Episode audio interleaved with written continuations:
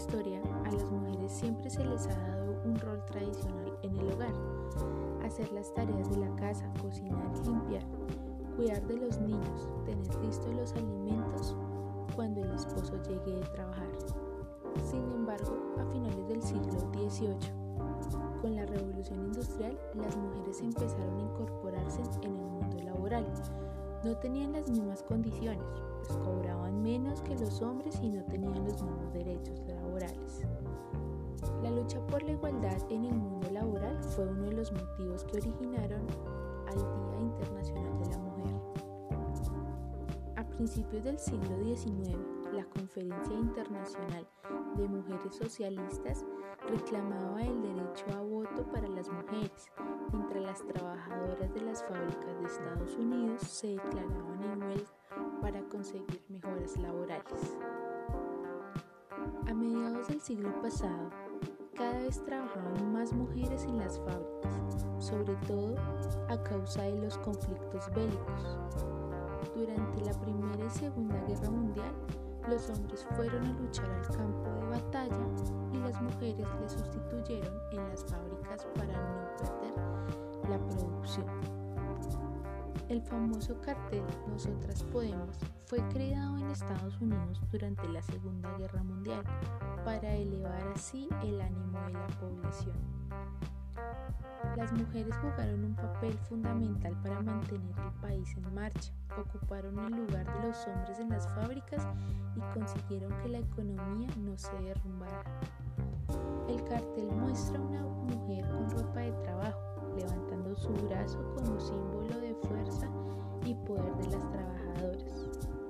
En la década de 1980, el cartel se convirtió en un símbolo del movimiento feminista, asimismo como lo fue la frase el techo de cristal, que hace mención a una metáfora para explicar la situación de desigualdad de las mujeres en los diferentes ámbitos.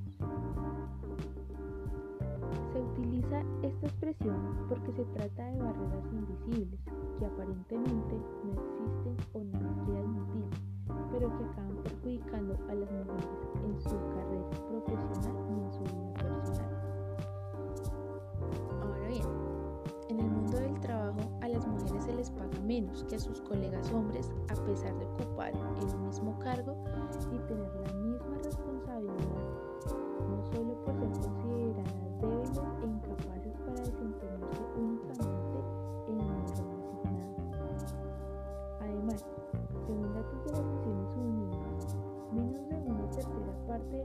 puestos directivos están ocupados por mujeres. La situación de desigualdad empeora en los países con menos recursos, donde las mujeres tienen un acceso a la educación más limitado. Además de tener menos oportunidades para las mujeres, es más difícil compaginar su profesión con la maternidad. En el mundo, solo 63 países ofrecen la licencia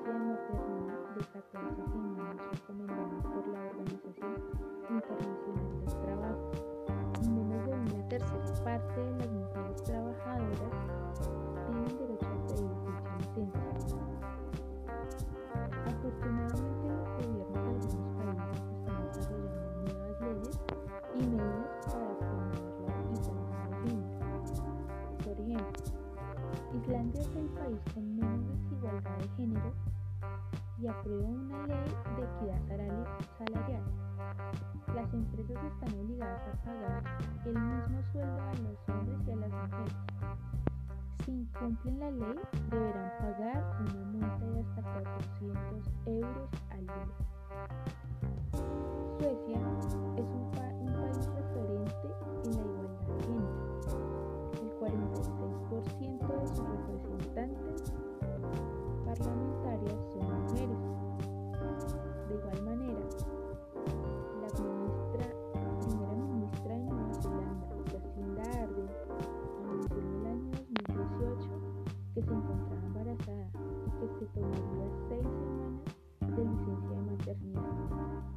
Cual fue cumplido a cabalidad. Esto es un claro ejemplo para demostrar que las mujeres no deben de renunciar a su carrera profesional si quieren ser madres. Un paso más hacia la igualdad. Ahora bien, las mujeres que han logrado grandes cambios en el mundo del trabajo no son solamente de países europeos. Nosotros como colombianos tenemos grandes exponentes de nuestro país que pelearon por las garantías como lo fue en primera medida Policarpa Salabarrieta.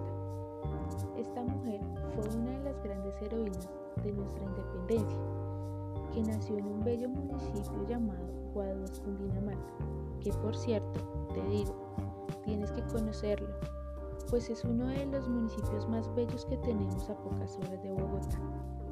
Ahora bien, ella participó en el grito de independencia del 20 de julio de 1810 y era una experta en espionaje que aprovechó su oficio como mensajera para comprar material de guerra y convocar adeptos para la causa. En el año 1817, la Pola, como era así llamada, fue fusilada junto a otros miembros del ejército libertador. Por otra parte, tenemos a Betsabé Espinal, quien estuvo al frente de una de las huelgas obreras más significativas de la historia sindical del país. En 1920 se encontraba una joven de 24 años de edad. Fue una mujer decidida, apasionada y valiente que lideró junto a más de 400 obreras la unión para protestar contra la desigualdad en los horarios, las extensas jornadas laborales y los malos tratos y acoso sexual por el cual eh, venía siendo parte de sus supervisores. A Bexabel le dieron el título de Juana de Arco Criolla y se especula sobre su historia, que nació en Bello Antioquia, que era hija de madre soltera, que era hiladera y que falleció a los 36 años por una descarga eléctrica. Ahora Débora Arango, quien desde niña fue en contra de los estereotipos femeninos y vestía con ropa masculina para montar a caballo en una de las compañías de su padre. Sus hermanos médicos la inspiraron a explorar el cuerpo humano y Débora aprendió a hacerlo a través de la lectura de libros de anatomía. Luego se convirtió en una artista y reconocida acuarelista colombiana, cuyas primeras obras fueron paisajes, animales, desnudos y escenas de la vida real. Utilizó el arte para denunciar problemas sociales y criticar la clase política y la iglesia. El desnudo titulado Cantarina de Rosa fue un escándalo en los años de 1939 en la ciudad de Medellín y su obra fue calificada como impúdica y pornográfica. Débora murió a los 98 años de edad en Envigado, Por último, pero no menos importante, Gabriela Páez Echeverri.